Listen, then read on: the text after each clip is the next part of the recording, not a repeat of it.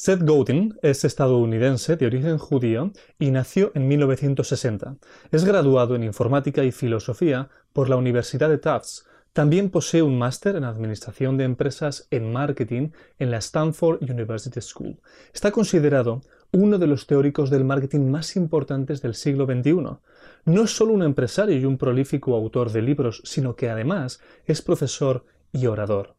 Su blog sobre empresa es uno de los más populares del mundo. Además, ha escrito 18 libros, entre ellos The Deep, Linspin, Purple Cow o La Barca Púrpura y Thrives. Ha vendido millones de copias y sus obras siguen posicionadas en los rankings de Amazon, Business Week o New York Times. Al centrarse en todo, desde el marketing y el liderazgo efectivos hasta la difusión de ideas y el cambio, ha motivado e inspirado a innumerables personas en todo el planeta.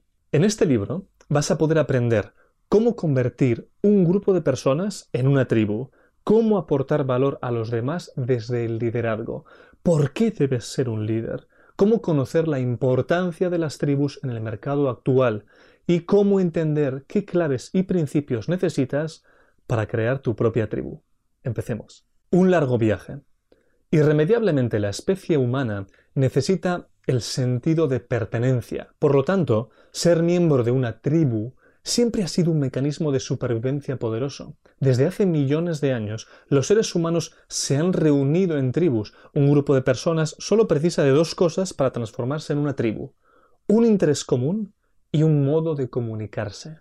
Además, la gente se siente atraída por los líderes y sus ideas, en general resulta difícil desafiar el ansia de la pertenencia y la curiosidad por la novedad. Pertenecer a una tribu dice mucho de cómo las personas se ven a sí mismas. Las tribus hacen que la vida de las personas sea mejor y liderar una tribu te proporcionará una vida aún mejor. Hace tiempo la geografía era un factor importante. Solo podían considerarse una tribu los habitantes de determinadas zonas y determinadas etnias. Hoy en día Internet ha eliminado el factor geográfico de la ecuación. Existen miles de instrumentos que facilitan poder liderar las tribus que se están formando. Esto se traduce en que las tribus actuales son más grandes y lo más importante, permite la existencia de diversos tipos.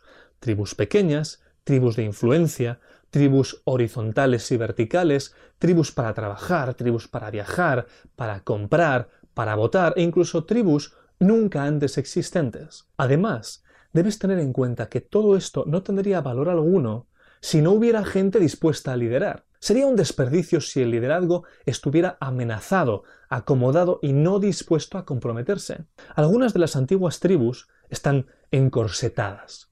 No quieren perder su status quo y reprimen que cualquier miembro cuestione la autoridad y el orden establecido. Cada una de ellas ha convertido el movimiento en un punto muerto, son un grupo de personas esperando a que alguien les insufle energía y las transforme. Los novedosos y sofisticados instrumentos de la red permiten que sea más fácil que nunca crear movimientos, que ocurran cosas, que se hagan cosas. Todo esto está esperando un líder.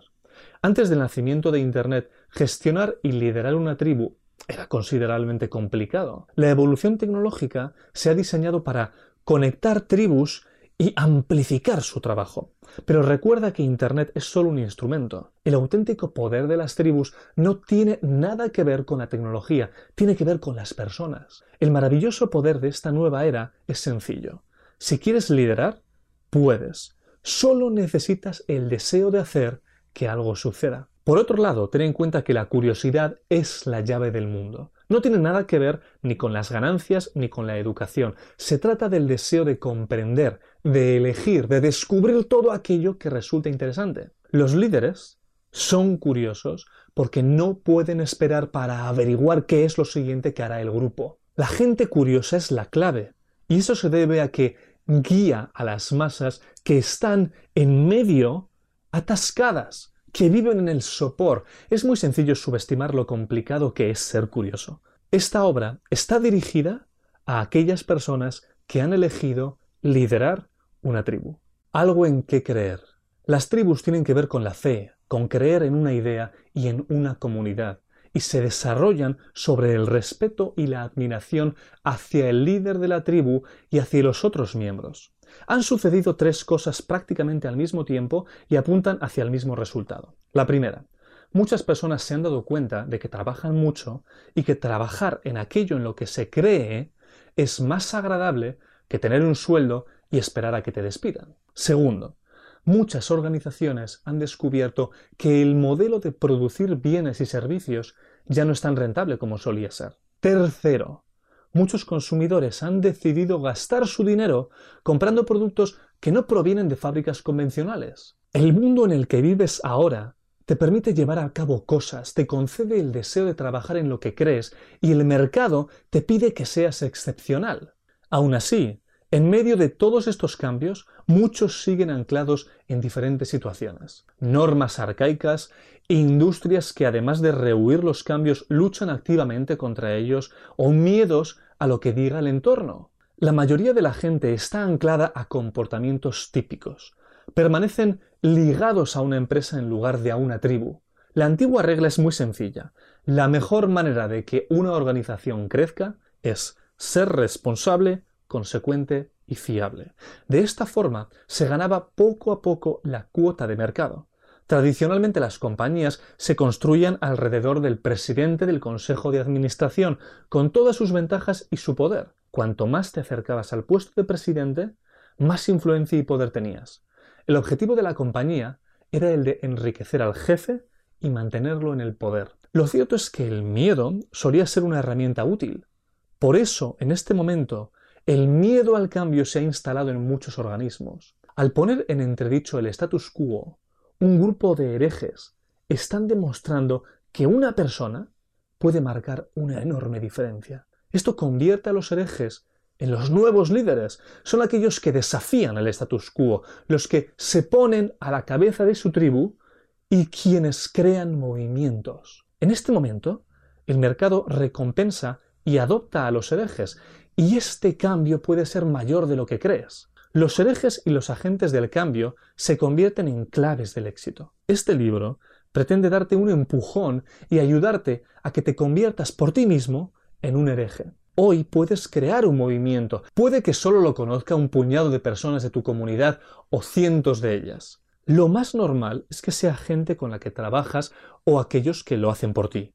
No importa el lugar, la red conecta a las personas y los movimientos acogen a las personas que se comprometen y generan cambios. Los elementos clave que necesitas para crear un movimiento son cinco. Primero, publicar un manifiesto. Difúndelo y trata de que llegue a todas partes. No es necesario que esté escrito ni impreso. Tiene que ser un mantra, un lema, una forma de ver el mundo. Une a los miembros de la tribu y les da una estructura. Segundo, ayudar a tus seguidores a mantener el contacto contigo. Puede ser tan sencillo como que te visiten, te escriban o que interactúen por medio de las redes sociales. Tercero, ayudar a tus seguidores a mantener el contacto entre ellos. Lo mejor de todo es la camaradería que surge entre los miembros del grupo. Cuarto, comprender que el dinero no es el objetivo de un movimiento. El dinero es la herramienta que ayuda a hacerlo posible. En el momento en que pretendas sacar beneficio económico, empezarás a frenar el movimiento. Y quinto, llevar un registro de tus acciones. Realízalo de manera abierta y ayuda a que el resto de miembros participe de ello también. Además necesitas seguir seis principios. El primero es que tu única opción es ser transparente. La gente que te sigue no es estúpida, no los trates como tal. El segundo principio es tu movimiento ha de ser más grande que tú. El tercer principio es los movimientos que crecen prosperan. El cuarto principio, los movimientos resultan más transparentes cuando se comparan con el status quo o con movimientos que van en la dirección opuesta. Si te encuentras con un movimiento que va en tu misma dirección, no te enfrentes a él, únete. El quinto principio, excluye a los intrusos. La exclusión es una fuerza muy poderosa para mantener la lealtad y la atención. La gente que importa es la que pertenece al movimiento. Y último principio.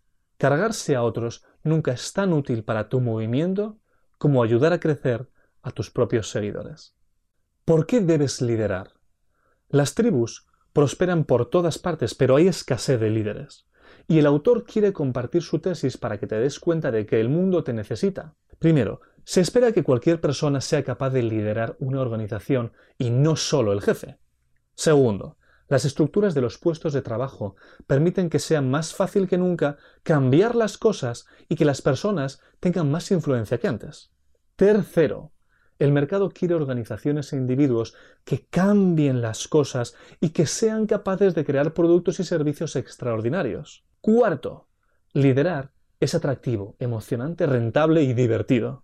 Quinto, existe una tribu de empleados o clientes o inversores o aficionados que esperan que los conectes entre sí y los guíes hacia donde desean ir.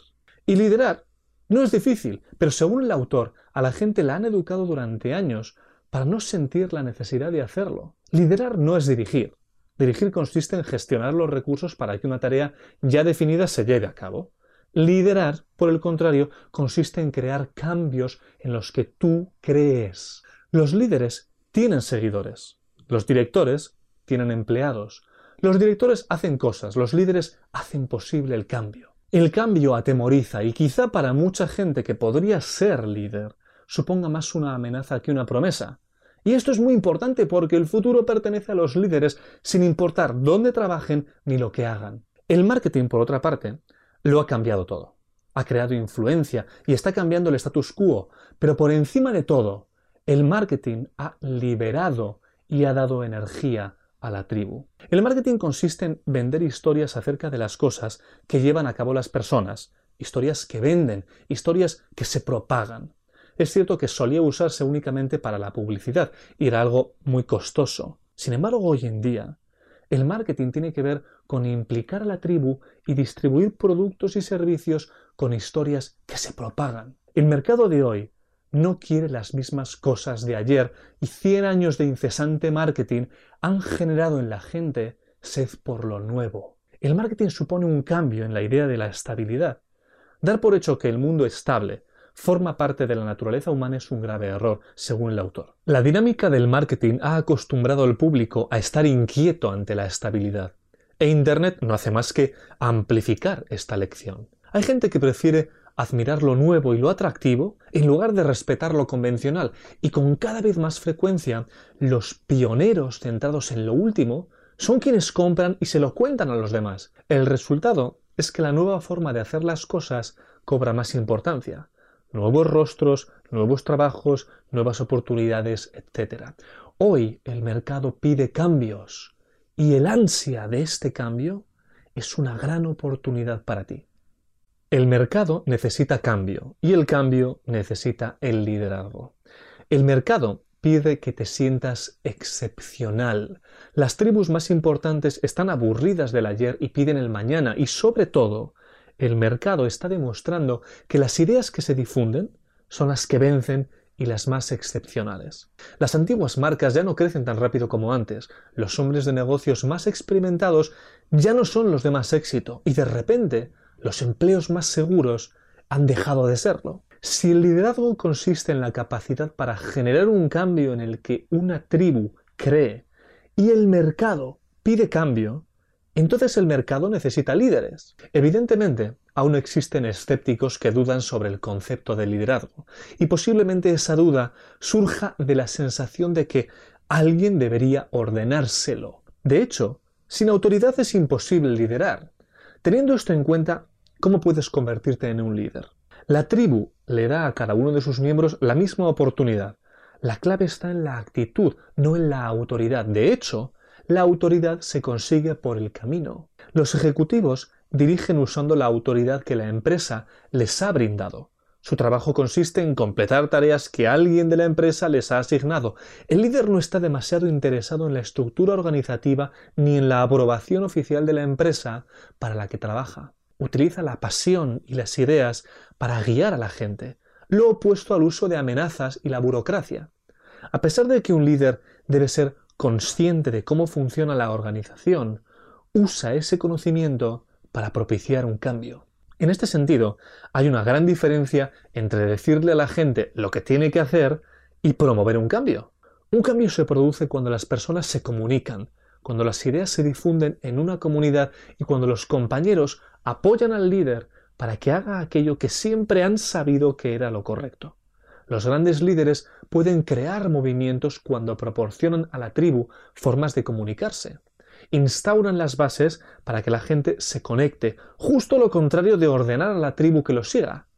Por otro lado, debes plantearte que no serás capaz de evolucionar en tu carrera o negocio, ni formarás parte de una tribu si sigues a la mayoría.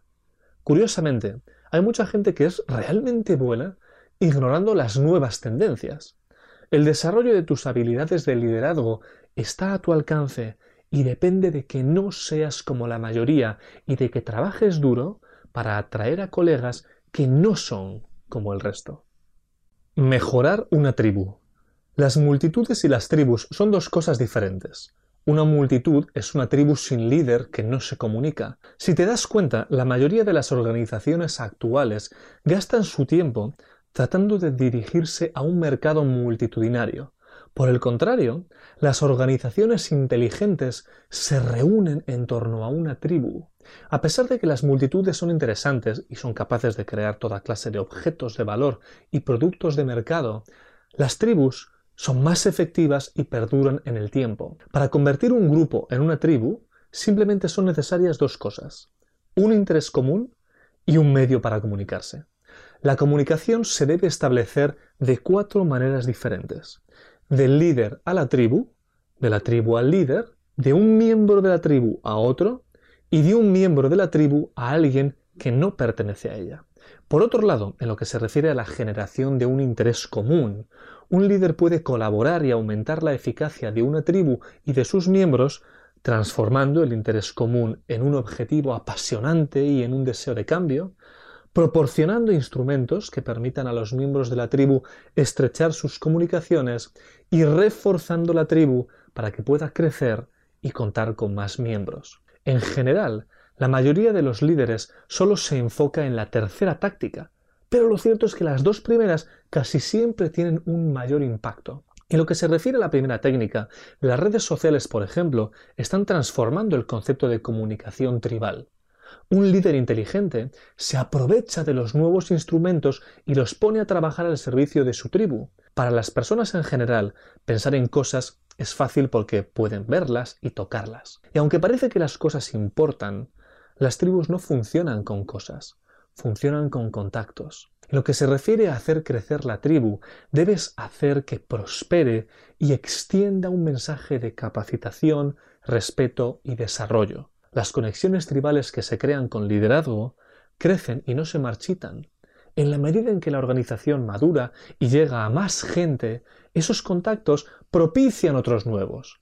La tribu prospera, infunde valor y se extiende. Por otra parte, para reforzar el crecimiento de la tribu, debes generar un movimiento basado en estos tres elementos. Primero, un relato que cuente la historia de quiénes sois y el futuro que intentáis construir. Segundo, una conexión con y entre el líder y la tribu. Y tercero, un reto que llevar a cabo y cuantos menos límites, mejor. Piensa que lo habitual es que las organizaciones fallen en los dos primeros puntos. Si quieres ser un buen líder, evita este error. Los fans y la iniciativa. Un fan auténtico es el miembro de una tribu que se interesa profundamente por ti y por tu trabajo. En palabras de Kevin Kelly, en su artículo para la web Technium, el fan es una persona que cruzará la calle para comprar tu producto o que hará que un amigo te escuche o que invertirá un pequeño extra para apoyarte. Un artista solo precisa de un millar de auténticos fans en su tribu. Con esa cifra es suficiente. Con un millar de fans tendrás el apoyo y la atención suficiente para darte una gran vida, para llegar a más gente y para hacer un gran trabajo. Ahora bien, los fans auténticos son difíciles de encontrar y son muy valiosos. Con un número reducido se puede cambiar casi cualquier cosa. A cambio, lo único que tienes que entregar es generosidad y valentía. Es cierto que la tecnología ha facilitado mucho las cosas, sin embargo, ésta se halla en cambio constante, así que las tácticas no son lo relevante.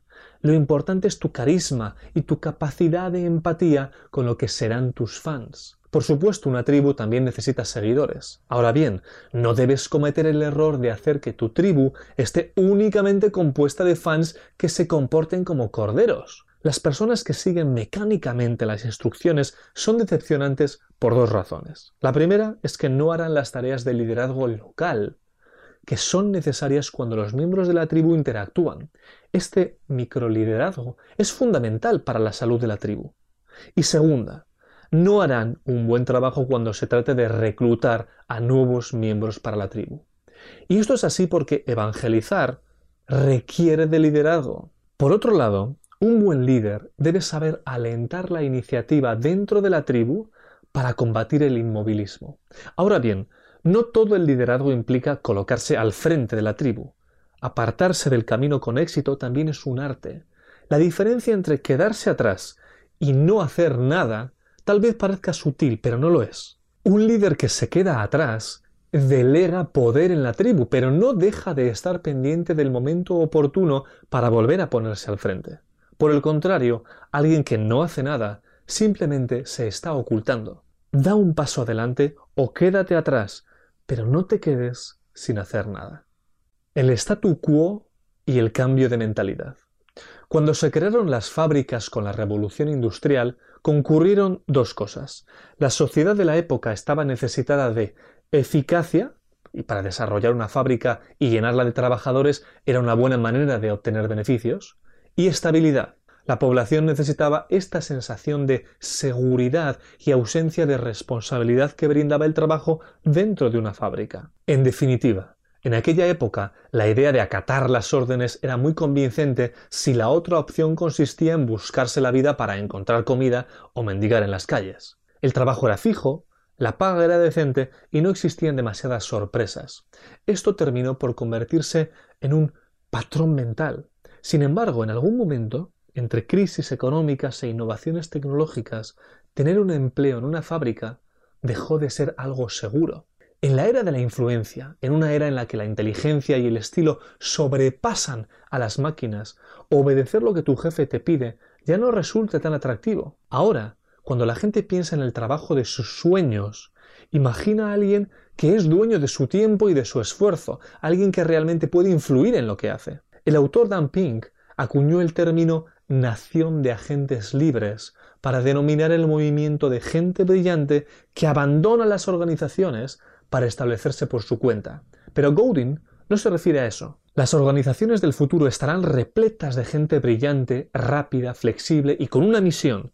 Toda esta gente no va a alcanzar todo su potencial si no pueden trabajar fuera de las antiguas estructuras empresariales. Por eso, únicamente aquellas organizaciones que acaban con el statu quo salen victoriosas. Cambiar las normas y con ellas el statu quo te brindará la oportunidad de ser excepcional, tanto desde una perspectiva de organización como una perspectiva individual, te darás cuenta de que los mercados recompensan la innovación o lo que es lo mismo, romper con el orden establecido. Innovar en productos y servicios que sean excepcionales además es divertido. Hacer un trabajo divertido es cautivador. Por este motivo, comprometerte a hacer cosas distintas que lleven consigo el éxito es una fantástica manera de invertir tu tiempo. En palabras del autor, la iniciativa es igual a la felicidad. Además, ya no estás atado por las normas del mercado tradicional. Actualmente una persona lo tiene todo. Tú tienes todo lo que necesitas para construir algo mucho mayor que tú mismo. Y tu entorno lo entiende y está dispuesto a seguirte si tú estás dispuesto a guiarlos. Este tipo de productos y servicios necesitan de gente con iniciativa para producir. Debes dirigir tu camino hacia la iniciativa. Hoy en día la web, el boca a boca, el comercio online e incluso los virus informáticos evidencian que todos tenemos nuestra propia cuota de poder. De ti depende utilizar esta influencia para cambiar tu empresa, tu industria y el mundo. La palabra M. El miedo es una de las emociones más fuertes, más antiguas y más enraizadas. Estamos acostumbrados a oír hablar de quienes tienen problemas, pierden su trabajo, su casa, su familia por la audacia o la arrogancia de haber desafiado el statu quo. Lo interesante de estas historias es que se trata de gente comprometida y claramente hereje que ha tenido la valentía de cuestionarse activamente su propio miedo.